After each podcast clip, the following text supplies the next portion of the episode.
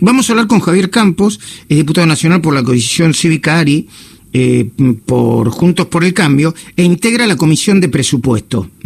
Eh, Javier Campos, Julieta Terrés, eh, todo el equipo de CNN Radio saluda. ¿Cómo va? Hola Luis, ¿cómo están? Buenos días, gracias por llamar. Mm, bien, no, de nada. la pregunta es, ¿no está claro todavía dónde va el gobierno o ahora sí, después de esta semanita de tranquilidad?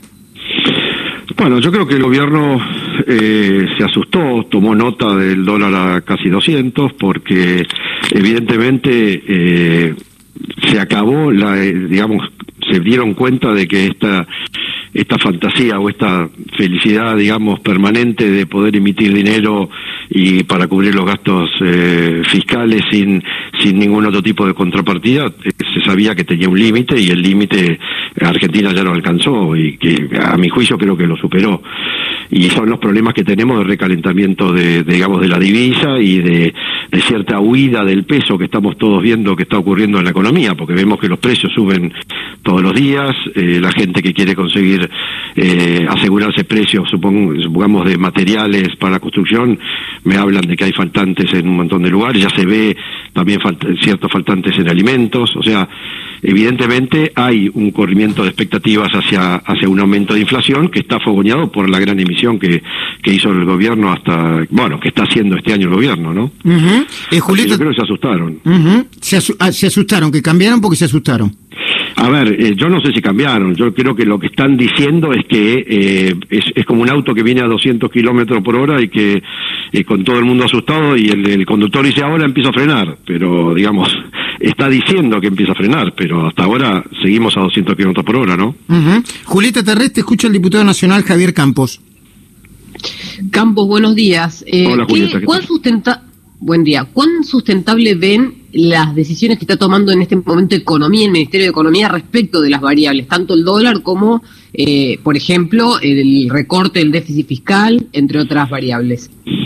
A ver, yo creo que, el dólar está bajando simplemente porque porque el gobierno está, eh, digamos, el Ministerio de Economía y Hacienda están eh, llenando la plaza de, bonos atados al dólar. Eh, o sea, le están diciendo a la gente, en vez de comprar dólares, toma, compraste este bono que te garantiza una renta muy grande y si se llega a devaluar te vamos a reconocer toda la devaluación, o sea, están vendiendo de alguna manera dólar futuro, que eso ya sabemos cómo terminó eh, en el 2015, ¿no? Así que se está endeudando fuertemente la Argentina. O sea, el discurso del gobierno que dice que, ah, ahora eh, lo vemos en la Comisión de Presupuesto. Todo el, presupuesto que presentaron habla de que se va a hacer obras en la Argentina por dos puntos del PBI. Entonces, cuando vos le preguntás, te dicen, ¿y cómo lo vas a hacer esto? ¿Cómo van a hacer esto? ¿De dónde consiguen los dos puntos de PBI? Te dicen, no, eso lo conseguimos porque con la renegociación de la deuda dejamos de pagar intereses y con eso vamos a poder hacer estas obras.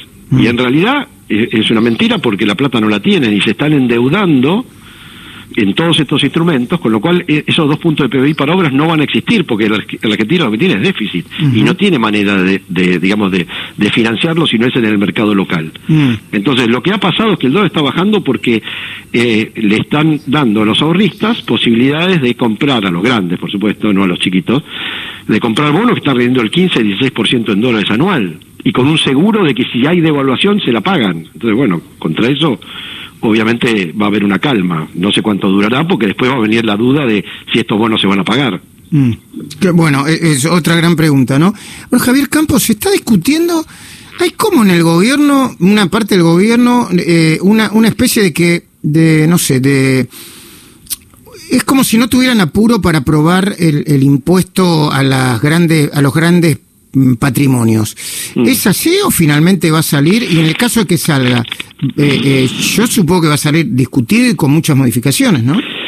Mire, eh, yo creo que es el impuesto extraordinario a los grandes patrimonios, que todos sabemos que de extraordinario en Argentina eso dura poco, generalmente se vuelven bastante permanentes, pero yo está muy discutido, yo creo que los números hasta ahora eh, o no están o están muy, muy finitos en la Cámara de Diputados, pero tengo la novedad de que el, el gobierno está impulsando un consenso fiscal con las provincias y quiere poner esto dentro del acuerdo con las provincias. O sea, ¿qué le, qué le estaría, qué estaría haciendo el Estado argentino? ¿no? Que es, una, realmente es una paradoja increíble. Estaría diciendo, apóyenme a subir estos impuestos, que no tengo los votos, entonces está pidiendo a los gobernadores que a través de sus diputados le dé los votos para poder sacar el impuesto este tan resistido de, la, de que va a traer mucha pobreza en Argentina por otro lado, porque se va, se van, se van a ir las inversiones y los grandes patrimonios que ya se están yendo del país. Entonces, ¿qué le pide? Le dice a los gobernadores, votenme esto. Y a cambio de esto, ¿qué te dejo hacer? Subir impuestos. Acá tengo el, borrador del Consejo Fiscal. O sea, la Argentina, el gobierno está diciendo que la manera de conseguir votos para subir un impuesto, para crear un impuesto, es, creando más impuestos. Mm. Básicamente el Consejo Fiscal, ¿qué es lo que está proponiendo? Está proponiendo a las provincias que no bajen los impuestos a los bienes a ingresos brutos que se había pactado, les está, les está diciendo de llevar el, porcentaje de, digamos, de impuesto automotor a 2% en todo el país mm. y subir las valuaciones de los autos al precio que tiene la FIP, porque todas las provincias tienen, eh, por, o sea, poner un 2% y que sea flat para todo el país.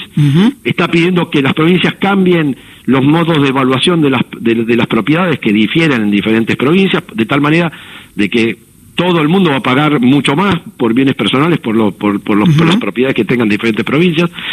Eh, le está, bueno, todo ese tipo todo ese tipo de cosas no o sea, está, está buscando que aprueben este impuesto ofreciendo más impuestos. Javier Campos tengo unos segundos más porque me tengo que ir a la tanda. Eh, el, el, el, tema de las usurpaciones hace ruido en la inversión eh, nacional y extranjera o no yo la, la, pregunta que hago Luis es la siguiente. ¿cuándo fue la última vez es muy simple. A mí me dicen, eh, yo esto lo discuto en la comisión de con Heller y con, y con la gente de, del gobierno en la comisión de presupuesto. Yo les hago la siguiente pregunta. ¿Cuándo fue la última vez que alguien escuchó de una inversión en la Argentina? No, no, no, mucho.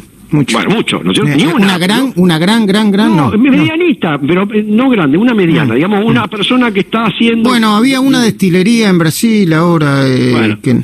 Bueno, ahora, mm. ¿cuántas escuchaste de que se van del país? No, sí, muchísimo. Y bueno, ahí está, ya, ya tenés. Ahí, ahí, tenés la, evidentemente está impactando todo ah. esto.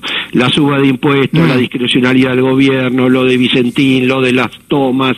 O sea, hay un bastardeo de, de la seguridad, lo de la propia Corte Suprema con el tema de que se desdice. O sea, la Corte Suprema, que es el órgano encargado de dar certezas en la Argentina, se desdice de sus propias palabras eh, eh, eh, un año y medio después de haber dicho una cosa. Volatilidad. Gracias, Javier gracias, Campos. Luis, gracias por el llamado.